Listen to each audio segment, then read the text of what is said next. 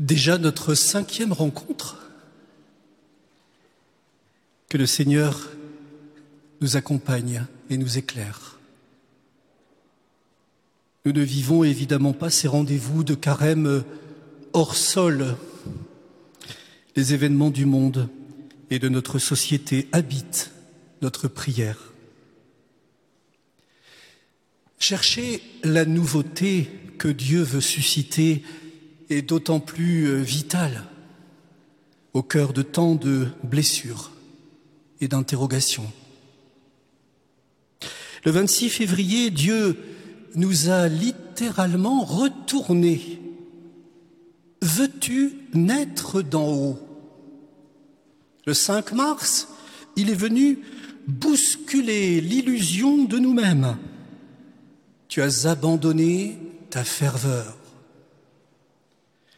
Le 12 mars, sa parole vivante est venue opérer en nos cœurs le tranchant à la pointe de notre vie intérieure.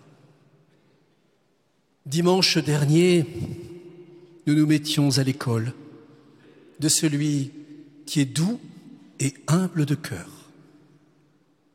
L'amour nous presse. Jésus nous ouvre le chemin vers Jérusalem. Il est temps de nous laisser rappeler, nous laisser rappeler à lui selon son cœur. Énormément de choses remuent en nos esprits lorsqu'il s'agit euh, de ce thème de l'appel, l'appel de Dieu. Je cite quelques expressions entendues ça et là. Nous sommes croyants. Nous aimerions qu'un de nos enfants se consacre à Dieu. Que nous conseillez-vous? Une autre expression? Je suis entré au monastère. Je m'en étonne encore. À la maison, il n'y avait pas de racines chrétiennes. Une autre interrogation. Pourquoi Dieu m'a-t-il appelé moi et pas mes copains d'études, bien plus brillants que moi. Ou encore, euh, dans mon métier, dans mon environnement, comment puis-je être prêtre, prophète, roi, euh, comme le dit le baptême? Ou encore, j'ai soif d'absolu, mais rien ne vient en moi comme réponse tangible. Serais-je toujours un bohème de la vocation? Ou encore, euh, Dieu cesserait-il d'appeler dans une civilisation qui semble se passer de lui? Et enfin, euh, un charisme qui a été florissant peut-il s'éteindre? S'éteindre comme euh, on ferme la lumière d'une maison. J'ai vécu 14 années de ministère dans la formation des prêtres. Vous connaissez l'adage une heure d'expérience, on prétend écrire un livre. Quand euh, l'expérience devient plus importante, on devient très silencieux. Cette durée de 14 années, déjà substantielle, m'a fait connaître de nombreux déplacements intérieurs. Combien de fois, en équipe de formateurs, nous laissions-nous séduire par la brillance d'un séminariste? Celui-là, il ira loin. Et combien de fois faisions-nous fine bouche euh, devant les lignes courbes d'un autre, pariant peu sur le devenir de cette personnalité. Le Seigneur venait souvent déjouer le pronostic pas assez profond. Et même quand se confirmait notre discernement, le Seigneur n'avait de cesse qu'on apporte le soutien, l'éclairage, l'accompagnement. Dieu, par la médiation de son Église, nous appelait plus grand que nous-mêmes. L'expérience était à chaque fois décapante. Le discernement des vocations n'est jamais une science exacte. Pour euh, me ressourcer dans ces moments exigeants, combien de fois suis-je revenu vers euh, Jésus? Jésus montant sur la montagne et appelant à lui ce qu'il voulait.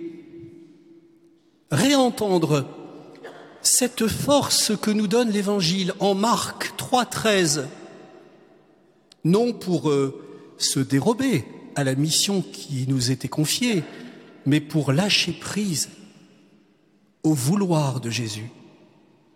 Il appela à lui ceux qu'il voulait. Ils vont à lui, il en fait douze. Tournure abrupte et éloquente. Il fait ces douze pour être avec lui et les envoyer. Tout est dans cette concision, tout est dans cette fécondité, tout se trouve dans cette tension. Être avec lui et être envoyé par lui participe du même mouvement surgi de lui. Notons bien le contexte de l'appel. Jésus est le seul missionnaire. Il est déjà en mission, il est l'envoyé du Père. Une foule disparate est venue s'agglutiner, forçant Jésus à s'embarquer, prendre le large. Et comme l'écrit frère David, dans quel cas Surprise, il ne monte pas dans la barque, il monte dans la montagne, sans transition. Frère David dit, la référence apparaît alors nettement, comme Moïse, débordé et accablé par la foule qui l'assaille. Jésus se tourne vers Dieu, lequel lui dit d'appeler des hommes pour le seconder dans cette charge accablante. Moïse appelle les soixante-dix, Jésus appelle les douze. Parler de l'appel dans une démarche de carême n'est surtout pas chercher à problématiser pour problématiser. Les sessions ne manquent pas à ce sujet. Les compétences sont bienvenues pour scruter les courbes et les différences entre les continents. Chacun y va de ses analyses et aussi de ses propositions. L'enjeu de la vocation, son incarnation dans les vocations, est tellement le cœur du cœur. Il est légitime que chacun y mette tout son cœur à désirer comprendre et expliquer. Euh, tout son cœur, mais aussi parfois euh, son entêtement, sa présomption. La posture de prédicateur de carême est en soi plus simple, peut-être plus vitale. Chers amis, si nous cessions de disserter sur l'appel, avant même avoir prié celui qui appelle. Si nous cessions de formater les appels, avant même avoir contemplé celui qui suscite selon son cœur. François Cheng insiste pour que le sens des événements soit intériorisé en trois dimensions. Qui dit sens dit sensation, signification, direction. Sensation, signification, direction. Notre vive interrogation sur l'appel doit avoir cette richesse tridimensionnelle. Le sens que peut prendre une existence se fonde en effet dans le ressenti, dans l'intériorisation et dans la décision. Sentir, discerner, se mettre en mouvement sont la constellation d'une existence devenant réponse à sa raison d'être. Nous sommes des êtres de cœur, d'intelligence et de mouvement. Ces fondamentaux anthropologiques et spirituels reçus de François Cheng sont comme une grille qui déploie tout notre être. Celui que Dieu appelle est aimé à cette profondeur. Pour dire les choses autrement, il n'y a de vocation que si elle est éprouvée dans la chair, que si elle est priée et reçue, et que si elle est oblative, c'est-à-dire mue vers une altérité. La vocation saisit le tréfonds de soi pour devenir don de soi. Je devrais même dire la vocation nous saisit afin de saisir à notre tour. Et les crises que nous traversons s'originent souvent dans le morcellement de ces trois aspects qui pourtant sont unifiants. En effet, euh, soit nous en restons à la pure perception subjective, et évidemment le chemin vocationnel ne peut que nous décevoir, car euh, il ne se déroulera pas comme notre narcissisme le programmait. Soit nous spiritualisons notre appel à grand bruit, ne laissant pas le temps de silence être habité par l'écoute de ce que Dieu désire.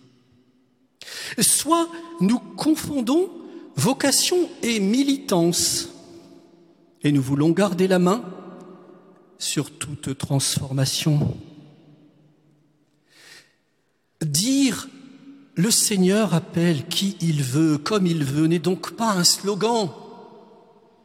C'est un véritable axiome qui structure la vie. Permettez euh, ce soir de vous partager cinq points d'attention pour accueillir la nouveauté de Dieu. En premier lieu, prenons le temps de connaître la profondeur de l'homme. Jésus ne s'y prend pas autrement. D'où me connais-tu? interroge Nathanaël. Avant que Philippe ne t'appelle, sous le figuier, je te voyais. Nous sommes connus, estimés par Dieu à la mesure de son cœur. Je pense à cette soignante actuellement en dialogue spirituel. Ma vocation, dit-elle, bouleversée, ma vocation n'est pas de donner la mort.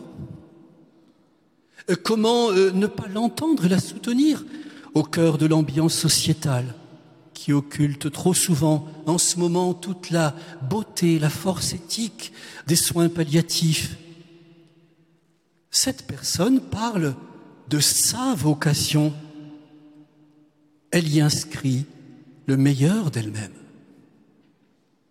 Elle est servante de la vie. Dieu est la vie. Écoutons également ce membre d'ATD Carmonde. La prise de conscience de qui est pauvre aujourd'hui est venue s'incarner dans mes frères humains. Avant eux, je faisais de la théorie. Ma connaissance des structures de pauvreté a pris cher en quelqu'un.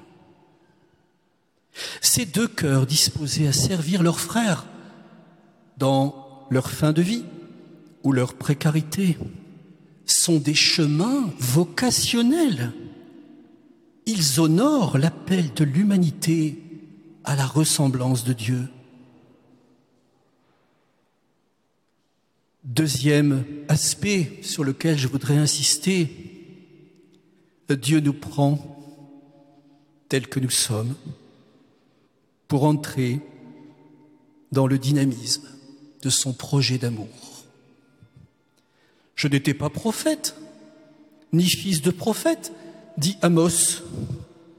J'étais bouvier, je soignais les sycomores.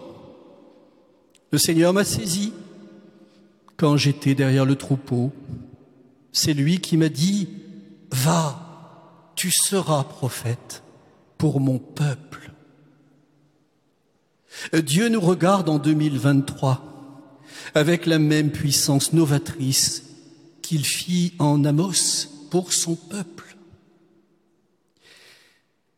François de Sales, qui prêcha le carême à Paris en 1602, à quelques dizaines de mètres d'ici, écrit à Jeanne de Chantal en 1612. Il lui dit, il y a dix ans, j'ai été consacré. Dieu m'a ôté à moi-même pour me prendre à lui et me donner à son peuple. Il m'a ôté à moi-même pour me prendre à lui et me donner à son peuple. Dix ans ont mûri cette relecture spirituelle. Dix ans ne sont pas de trop pour mesurer la confiance avec laquelle Dieu appelle pour le bien de l'humanité. La vocation est mort à soi-même pour être à lui dans une vie offerte.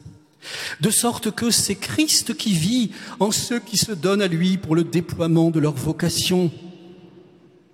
Ce que nous disons ce soir d'Amos ou de François de Sales est évidemment par excellence inscrit et vivifié dans la vocation première du Christ.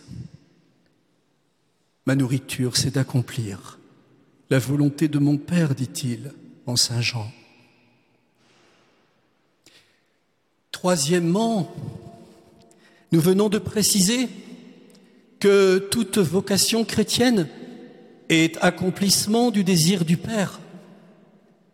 Il me semble ici qu'un rendez-vous décisif pour aujourd'hui et demain se trouve dans la juste estime des vocations entre elles. Cette estime qui dépasse des règles de civilité ou de communion des grands jours, cette estime nécessaire. Toutes les vocations que Dieu suscite sont belles. Elles sont appelantes les unes par les autres. Elles tissent une culture chrétienne chaque jour dans les proximités de vie. Des vocations qui seraient en compétition ou en ignorance les unes des autres seraient le contre-témoignage le plus douloureux qui soit. Apprenons à nous réjouir à chaque fois qu'un adulte, un jeune, prononce à sa manière le me voici, le me voici de la confiance. L'Église est un jardin diapré, disait Saint François de Sales. Un jardin diapré. Diapré, le mot est précis, de couleurs euh, variées, changeantes. Le diapré qui s'appauvrit s'il perd une couleur, qui se fane si les couleurs ne se renouvellent. Le diapré qui a son éclat dans la totalité. Notre corps a plusieurs membres. Il forme un tout, un tout aimanté par la nouveauté sans cesse jaillie du sang et de l'eau du côté de Jésus au Golgotha. Le diapré est l'amour, l'amour rougeoyant du sang de Jésus, abreuvé à l'amour baptismal en Jésus. Oui, vraiment, celui-ci était fils de Dieu. Lié au point précédent, quatrième insistance, il serait aberrant de chercher une vie nouvelle dans les vocations sans intégrer la portée des séismes actuels. Je pense, comme monseigneur Bustillo, évêque d'Ajaccio, que nombre de jeunes et adultes sont altruistes, assoiffés d'absolu, mais aussi en quête de l'expérience de l'extrême. Il ne faut pas nier ce soir le clair-obscur de cette vitalité si fragile. Actuellement, dit monseigneur Bustillo, la dégradation de la réputation de l'Église et sa perte de visibilité font que beaucoup, beaucoup choisissent un monde différent d'une autre. Les catéchumènes, pourtant, ne semblent pas troublés, outre mesure, par cette situation. Ils se présentent à notre Église tout en recherche d'elle-même. Leur fraîcheur nouvelle est bouleversante. Ils découvrent le Christ.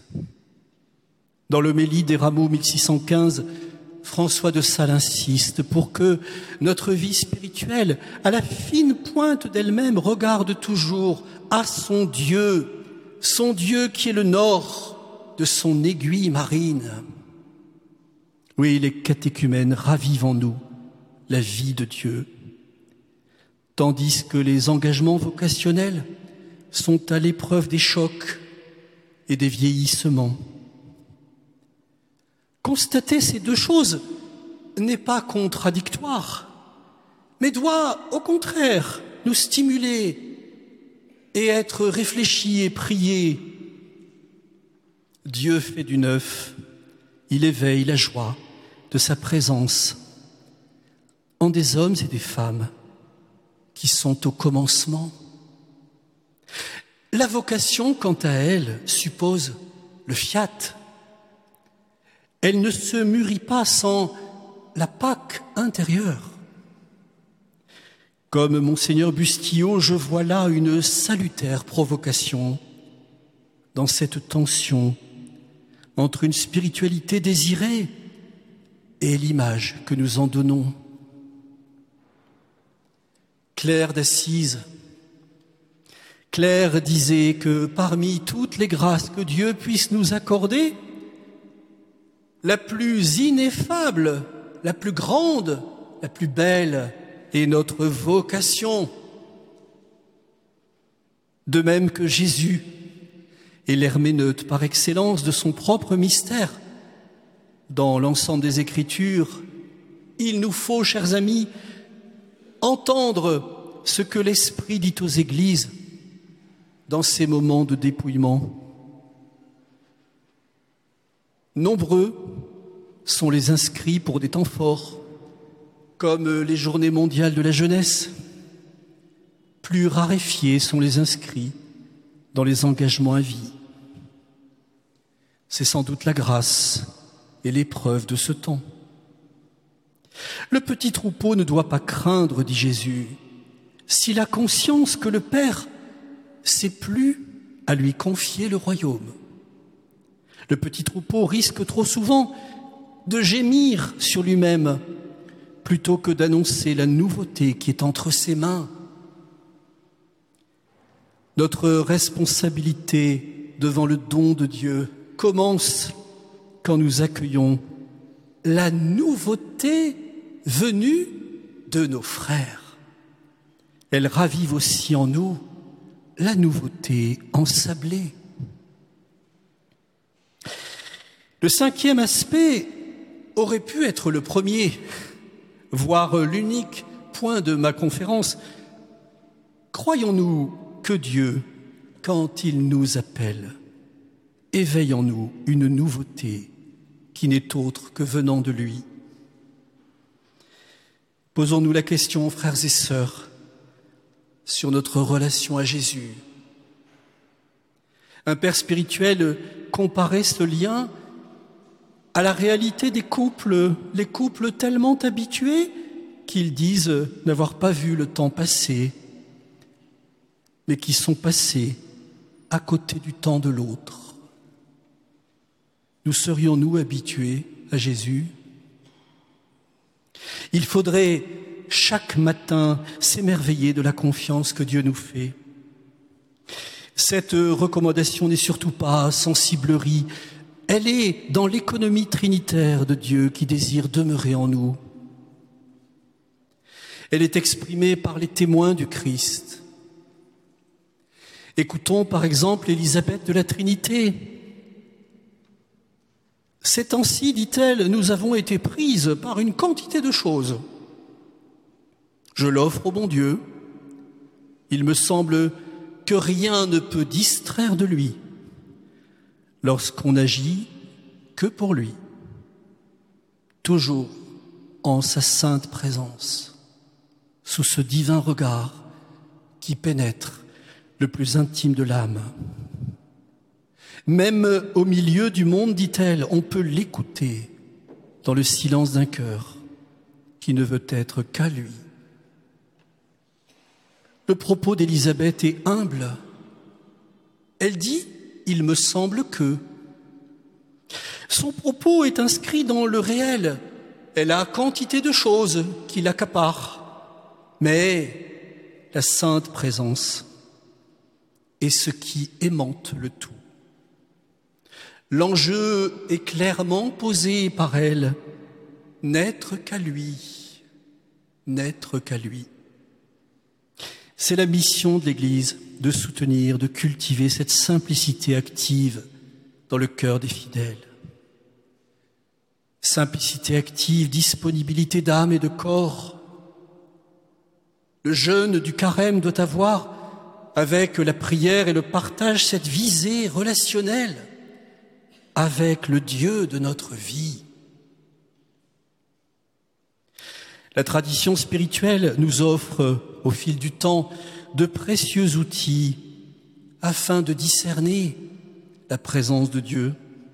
Je cite simplement ce soir Bernard de Clairvaux. Vous me demanderez comment j'ai pu connaître sa présence, dit-il. C'est qu'il est vivant et actif. À peine était-il en moi qu'il tira du sommeil mon âme assoupie, mon cœur qui était dur comme la pierre est malade. Il l'a secoué, il l'a amolli, blessé. Il se mit aussi à sarcler, arracher, construire, planter, arroser les terres arides, illuminer les endroits obscurs. J'ai compris, dit Bernard, qu'il était là, à certains mouvements de mon propre cœur. Admirons ici la sagesse et la prudence. Dieu n'est pas à soumettre à nos seules perceptions. Il ne s'y réduit jamais. Mais quand les mouvements du cœur sont scrutés, on y discerne le beau, le bien, le fort, le lumineux, le vrai, le fertile, l'exigeant, le confiant. Bernard dit, je confesse non sans indiscrétion que j'ai moi aussi reçu la visite du Verbe à plusieurs reprises. Mais il précise humblement, s'il est entré souvent en moi, je ne l'ai pas senti entrer à chaque fois. J'ai bien senti sa présence parfois, j'ai pu aussi pressentir sa venue, mais jamais je n'ai eu le sentiment précis ni de son entrée, ni de sa sortie. L'humilité est absolument requise. On n'a pas la main sur Dieu, on discerne la bienfaisance de son passage. Et Bernard euh, se garde de tout élitisme, toute âme, même en proie au désespoir, toute âme peut repérer au-dedans d'elle non seulement de quoi respirer dans l'espoir du pardon et de la miséricorde, mais encore de quoi aspirer aux noces du Verbe. Le Seigneur appelle qui il veut. Les entretiens d'embauche, si j'ose cette expression, concernant le Seigneur, les entretiens d'embauche ont un critère décisif chez lui que le pape François résume dans sa devise.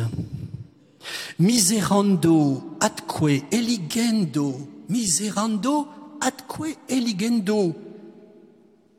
La miséricorde t'appelle le pardon vient te chercher. Le Père Pierre Offray commente la beauté de cette devise, la miséricorde du Christ. Ne va pas plus, dit-il, aux seules blessures que son choix ne va aux seules capacités.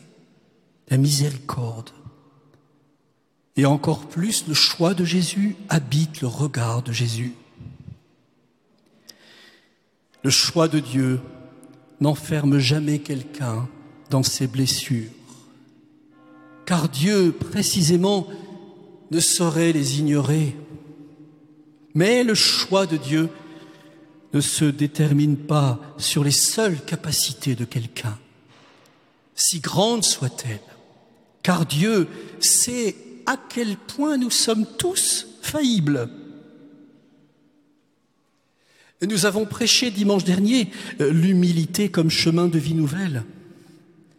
Inutile de dire euh, à quel point elle est requise dans l'accueil de l'appel à naître, dans sa vocation. Les crises que nous traversons démontrent bien qu'il ne suffit pas de s'affubler du qualificatif nouveau. Combien d'exemples attestent tristement cet orgueil dévastateur. Cette modeste prédication ce soir veut nous réveiller. Nous sommes tous appelés, chacun selon sa grâce. Comment ne pas le dire avec force ce soir? Un conte oriental peut peut-être nous aider à saisir cet enjeu. Trois papillons sont assemblés autour d'un roi la nuit. En pleine ténèbres, une lumière s'allume. Le roi ordonne à un de ses papillons d'aller voir ce que c'est.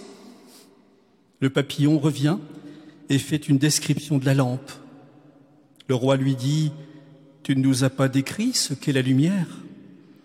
Alors il envoie un autre papillon pour approfondir le sujet. Il revient en disant, Cette lumière brûle. Voyez mes ailes noircies. Le roi commente, Nous commençons à comprendre, mais nous ne savons pas encore. Il envoie alors le troisième papillon. Il traverse la flamme. Les gens le voient brûler.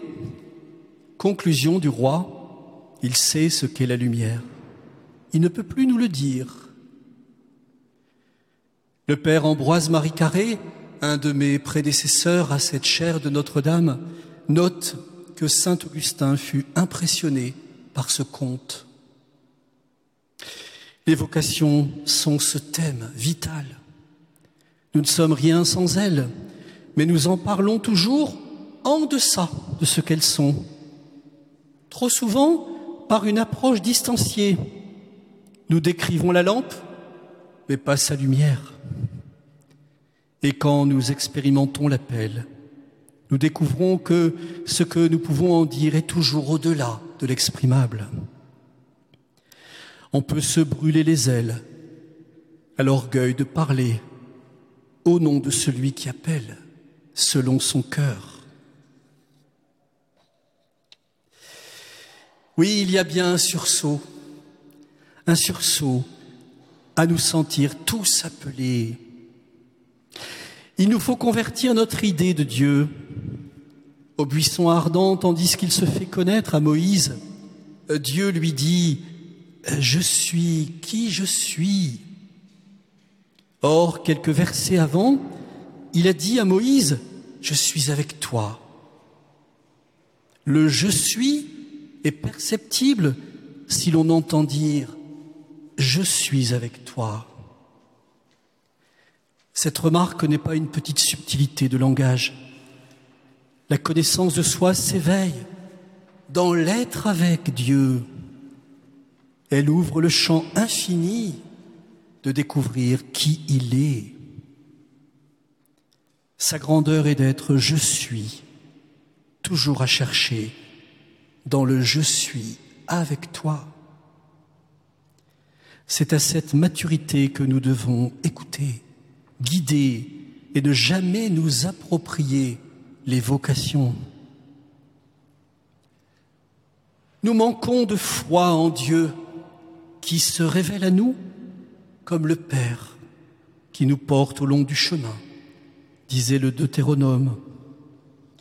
Dans le panthéon ambiant de nos vies, Dieu reste trop un Dieu parmi d'autres le double piège serait de garder de la vocation biblique et chrétienne une image sélective, lointaine, qui ne serait pas faite pour moi, ou au contraire de la marginaliser. Soit la vocation est à regarder sans que j'y participe, parce que l'indignité me gagne, soit elle me semble tellement étrangère au monde d'aujourd'hui que je ne m'y vois pas, ou je n'y verrai pas la chair de ma chair. dans les deux attitudes extrêmes, nous gardons encore la main sur qui est Dieu pour l'homme. Il nous faut donc euh, nous substituer, nous laisser faire et nous demander si tout ce qui est vécu en ce moment par la recherche de notre Église peut prendre ce jour vocationnel, nous abreuver aux sources mêmes de celui qui appelle. Le critère qui ne trompera pas sera l'implication de tous. Chaque vocation se sent-elle reçue, attendue, dans la grande perspective qui se discerne? La volonté profonde est-elle d'invoquer, chers amis, le maître de la moisson, comme Jésus nous y presse? Les champs sont blancs. Son horloge n'est pas la nôtre. Les vocations sont la nouveauté que nos églises très anciennes ne peuvent se refuser elles naîtront dans la conversion, dont ce carême se veut insistant. Ce soir, comme vous, je pense aux séminaristes, aux novices, à ceux qui se préparent au diaconat, aux futurs couples, aux futurs confirmés, mais aussi euh, à tous ceux, toutes celles que, je l'espère, cette conférence aura rejoint, conforté dans leur désir d'être fortifiés dans un vocationnel plénier, exercé pour le bien commun. J'ai coutume d'achever mes chroniques radiophoniques par la prière de Thérèse de Lisieux. Ma vie n'est qu'un seul jour qui m'échappe et qui fuit. Tu le sais, ô Seigneur, pour t'aimer sur la terre, je n'ai rien qu'aujourd'hui. Chers amis, nous avons aujourd'hui pour aimer.